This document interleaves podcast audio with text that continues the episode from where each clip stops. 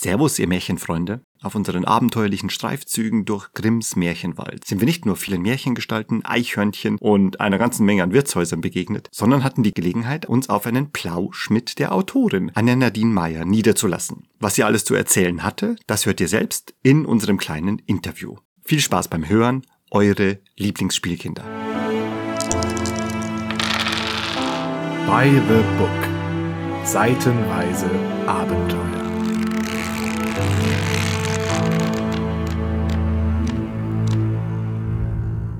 Schön, dass du jetzt da bist, Anja Nadine. Ganz kurz vorweg, Anja Nadine ist die richtige Form, oder? Anja Jawohl. Okay. Zu viele Leute nennen mich Anja, viele ja. nennen mich Nadine. Das okay. ist ein Doppelname. Sehr schön, dass wir dich heute bekommen konnten für ein paar Minuten Plausch zu deinem coolen Spielbuch Grimms Märchenwald. Erzähl uns doch mal ein bisschen was über dich und was du so machst und wer du bist und so weiter.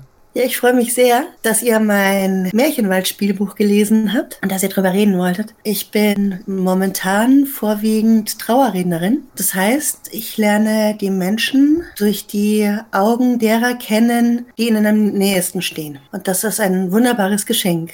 Ich schreibe dann eine Rede für die Hinterbliebenen. Da geht es ganz viel um Sinnhaftigkeit des Lebens und das Verstorbenen, um sein Lebenswerk. Ich versuche positive Dinge aufzuzeigen. Ich versuche Hoffnung zu machen und Halt zu geben in der Trauer. Das ist eine wahnsinnig erfüllende Arbeit. Ansonsten bin ich noch Lektorin, hauptsächlich für Self-Publisher. Mal hatte ich eine Phase, da habe ich mehr Lektorat gemacht und auch immer so ganz wunderbare Mischungen. Da habe ich zum Beispiel eine Erotikautorin gehabt und eine Kinderbuchautorin. Also wunderbar ergänzt sich das ganz schön bunte Mischung, was du da parat hast. Das klingt wie so eine klassische Vita von, ja, weiß ich nicht, der Germanistin, die sich selbstständig gemacht hat oder so. So ungefähr. Ich habe ursprünglich mal Lehramt studiert, hatte da aber keine Lust mehr drauf und dann habe ich mal ein Auslandssemester gemacht und bin im arabischen Raum gelandet und habe mich verliebt in diese Kultur und habe dann auf Magister gewechselt, auf Orientalistik und Geografie und Deutsch war dann nur noch unter ferner Liefen. Und nebenbei habe ich für eine Geschichtszeitschrift gearbeitet, habe das Heft korrigiert jeden Monat und ja, irgendwie ging mein Leben weiter ziemlich wenig geradlinig und ich bin sehr dankbar dafür. Ich bin dadurch in die Kulturecke gekommen, habe Ausstellungen kuratiert, bin dann in die Museumsarbeit reingekommen und ja, habe mich dann irgendwann selbstständig gemacht. Da sieht man mal so ein bisschen, wie weit gefächert es bei dir doch ist. Wie bist du ausgerechnet zu den Trauerreden gekommen? Die Mutter meines Freundes ist gestorben und da waren drei Pfarrer nicht präsent zu dem Termin. Und dann hat der Bestatter ihm gesagt, naja, da gäbe es auch Trauerredner und so weiter. Und dann hat er mich gebeten, ob ich nicht ein Gedicht vortragen könnte. Und dann habe ich gesagt, wenn ich mich da vorne hinstelle, dann macht es keinen Unterschied mehr, ob ich ein Gedicht vortrage oder ob ich eine Rede vortrage. Die Idee hat mir so gefallen, dass ich an dem Tag alles liegen und stehen gelassen habe, mich hingesetzt habe, mal drei Stunden was ausgearbeitet habe. Und er hat es gelesen, hat es sofort mich angerufen und gesagt, das ist es, du hältst die Rede. Und irgendwie wusste ich ab dem Moment, dass ich das beruflich machen will. Hattest du generell vorher schon mal was geschrieben oder veröffentlicht? Ja, ich habe mit 16 mal so ein Büchlein geschrieben, so einen Kinderroman Edelin und Adeline. Das habe ich bei Books on Demand veröffentlicht. Ich habe auch noch probiert, ob ich Roman schreiben kann. Ich habe einen Übungsroman geschrieben, muss ich ganz ehrlich so sagen. Der heißt Morgen sagen die Sterne. Da geht es darum, dass ein Mann, der ist arbeitslos, er stolpert über einen Job und lügt seine Partnerin an, dass er immer noch arbeitslos sei. Also er geht heim heimlich in die Arbeit. Und um ihn zu motivieren, schreibt sie ihm jeden Tag ein Horoskop, also ein erfundenes, natürlich. Aber irgendwie wird es immer wahr. Und ja, so entsteht eine ein bisschen absurde Geschichte. Irgendwann ist mir dann ein Spielbuch in die Hände gekommen, also so klassisch Fantasy. Und ich dachte mir, ich möchte sowas für Kinder schreiben. Und das ist das Ergebnis, Grimms Märchenwald. Also du hast da zufällig so eines dann mal in die Hände bekommen. Weißt du noch, welches das war? Das war das Feuer des Mondes. Kennst du? Ja, ja, ja, selbstverständlich. Das ist toll. die Autoren sind zwei Schulfreunde von mir. Wirklich? Also Christian und Florian Sustner. Das Thema Märchen, das kam dann durch diese Brücke vom Fantasy, hast du gemeint. Hast du da selber noch einen speziellen Background, irgendwie was Märchen ähm, angeht? Also dieses Buch, das ich da mit 16 Mal geschrieben habe, das ist so ein, naja, so ein modernes Märchen. Also ja, von Märchen inspiriert. Ich habe mich eigentlich schon immer für Märchen begeistert. Ich könnte Fantasy nicht für Kinder runterbrechen, aber Märchen ist einfach ziemlich ähnlich. Das heißt immer so gute Kinderliteratur oder Erzählungen, die sind auch gut lesbar von älteren Generationen, also einfach weil sich da ja, jede, jede Gruppe von Lesern was eigenes rauszieht. Hast du das da auch quasi im Auge gehabt, dass du es geschrieben hast? Ich hatte das Gefühl gehabt, also das hat sich jetzt nicht nur an Kinder gerichtet. Also meine Oma, die hat damals mit dem Lesen angefangen, nachdem ich ihr ein Kinderbuch gebracht habe von Gudrun Pausewang. Das fand die so toll, dass er danach Bücher verschlungen hat. Also das waren dann hauptsächlich historische Romane und ach, was weiß ich, so richtig dicke Wälzer, aber meine Oma fing an mit einem Kinderbuch. Den größten Fehler, den Kinderliteratur machen kann, ist, Kinder zu unterschätzen. Kinder verstehen ganz viel. Und wenn sie nicht jedes Wort verstehen, dann verstehen sie den Zusammenhang. Mhm. Kinder haben ihren eigenen Humor. Es ist überhaupt kein Schaden, wenn Eltern und Kind ein Buch zusammenlesen und die Kinder lachen über die eine Stelle und die Eltern lachen über die andere Stelle. Das ist doch großartig in deinem Märchenwald-Spielbuch. Da gibt es ja viele Episoden, die man erleben kann. Erzähl uns noch mal ein bisschen was über die Struktur, wie das aufgebaut ist, weil die Episoden, die sind ja nicht alle auf einmal verfügbar. Als erstes begrüßt dich Frau Holle. Die schickt dich in den Märchenwald, die erklärt dir die Regeln ganz kurz auf wenigen Seiten, stattet dich aus mit allem, was du brauchst und schickt dich dann auf eine Lichtung. Auf der Lichtung stehen Wegweiser zu sieben verschiedenen Märchen. Wenn du dann bei Rumpelstilzchen bist, dann gelangst du wieder auf eine neue Lichtung mit neuen Wegweisern. Und die zwei Teile unterscheiden sich nochmal insofern. Im ersteren Teil sind es die bekannteren Märchen von den Brüdern Grimm. Die sind zum Teil sehr frei wiedergegeben. Zum Teil sind wirklich nur Motive aus diesen Märchen mit drin, aber die Geschichten sind frei erfunden. Im Teil 2 sind längere Märchen, nicht ganz so bekannte die werden dann ziemlich genau nachgezeichnet. Das heißt, du hast die Möglichkeit, den Weg des Märchens wirklich so originalgetreu wie nur möglich zu gehen, wenn du möchtest. Ja, ich sag da eins, das hat mich sehr kalt erwischt, diese Zweiteilung. Als ich nämlich mit den ersten sieben durch war, dann dachte ich schon, ja, okay, habe ich es also durch. Und da war ich noch nicht so clever, dass mir nicht aufgefallen wäre, dass ich ja noch überhaupt nicht in den hinteren 200 Abschnitten geblättert habe. Und dann komme ich auf diese zweite Lichtung und dann sind da plötzlich nochmal sechs neue Episoden. Hast dich gefreut oder hast du gedacht, oh nee, nochmal so ein Scheiß?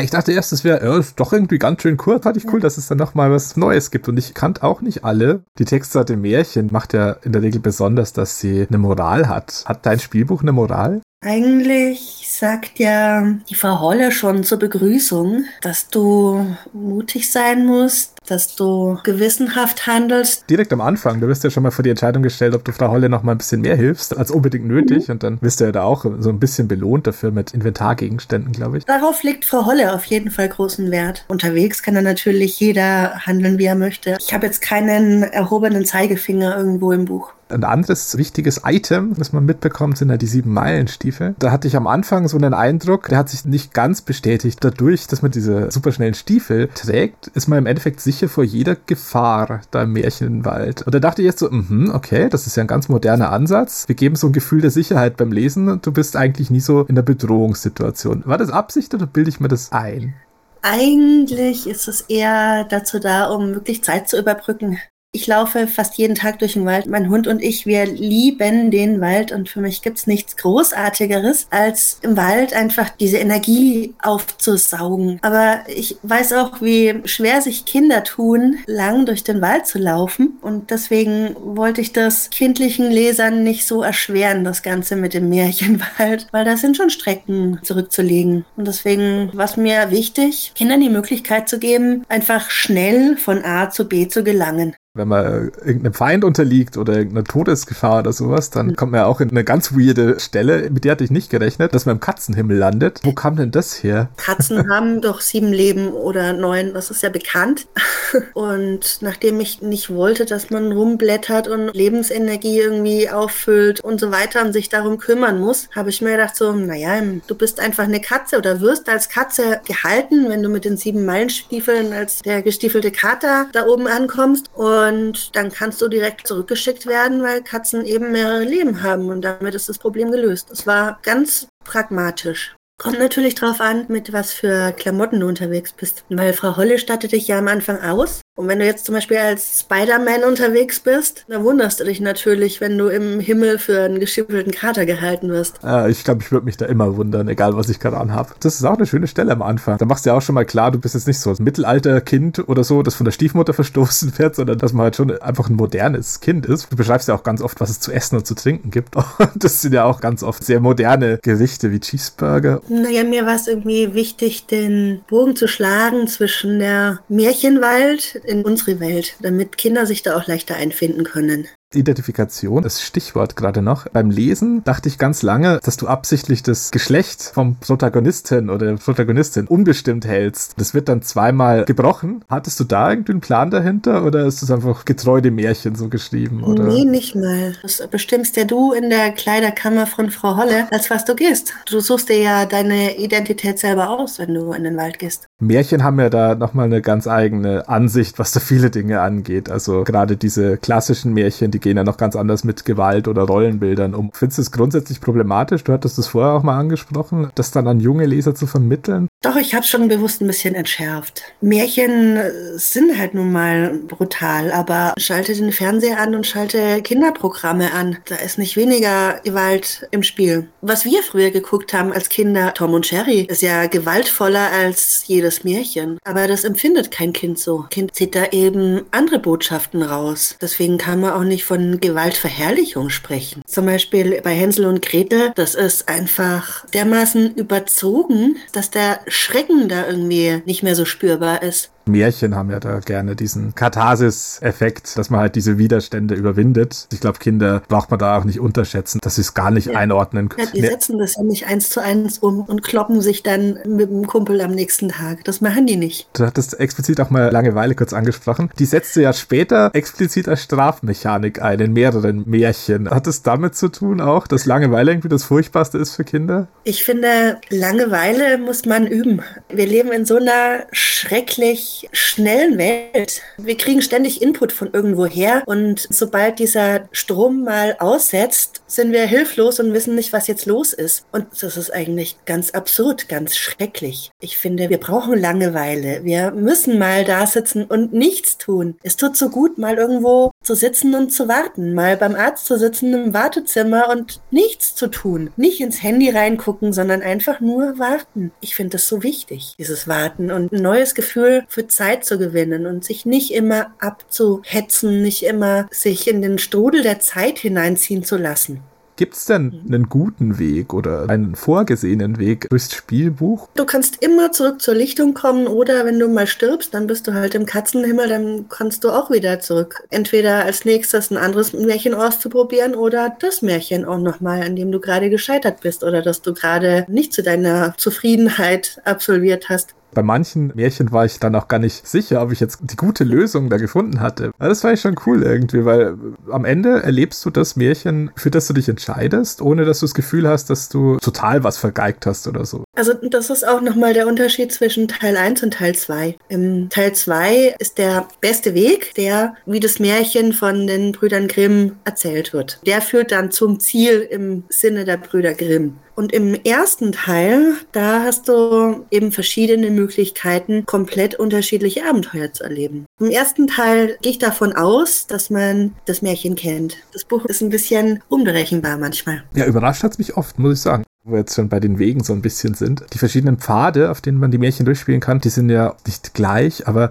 einzelne Abschnitte wiederholen sich halt. Also das sind halt ja. so Copy-Paste-Versatzstücke. Manchmal habe ich ein bisschen Textrecycling gemacht. Genau, darauf wollte ich raus. War das eine ökonomische Entscheidung? Manchmal gibt es verschiedene Wege, die auf denselben Abschnitt führen. Manchmal fand ich, musst du dorthin kommen, musst du das erleben und kommst dann auf die ein oder andere Art und Weise zu diesem Abschnitt. Und da passt dann aber die Einleitung zu dem Abschnitt Abschnitt nicht zu mehreren Varianten. Also schreibe ich halt die Einleitung von dem Abschnitt um für die andere Variante und habe dann natürlich zwei Abschnitte, die ziemlich identisch sind bis auf den Anfang. Ja, also gerade beim Tischlein deck dich, glaube ich, war das ganz oft, Stimmt, weil du da die ganzen Permutationen da durchspielen musstest mit den verschiedenen Brüdern, bei wem du schon warst und so. Beim Tischlein deck dich, das Märchen lebt auch tatsächlich von Wiederholungen. Das war jetzt nicht irgendwie so meine Faulheit, dass ich einfach dieselben Abschnitte genommen habe, sondern es lebt wirklich von der Wiederholung. Und genauso habe ich das dann auch umgesetzt. Märchen haben sehr oft was so Formelhaftes, das sich wiederholt. Und dieses wiederholende Element, dieses Märchentypische, das spielt da bei mir ganz oft mit rein. Gerade dieses Tischlein deck dich, das habe ich sehr aufgebauscht, indem ich so viele Möglichkeiten gegeben habe, wie es nur geht. Deswegen hast du auch sehr viele Abschnitte, die sich wiederholen, wenn du verschiedene Wege gehst. Ich habe es einfach übertrieben. Aber das merkst du ja normalerweise gar nicht.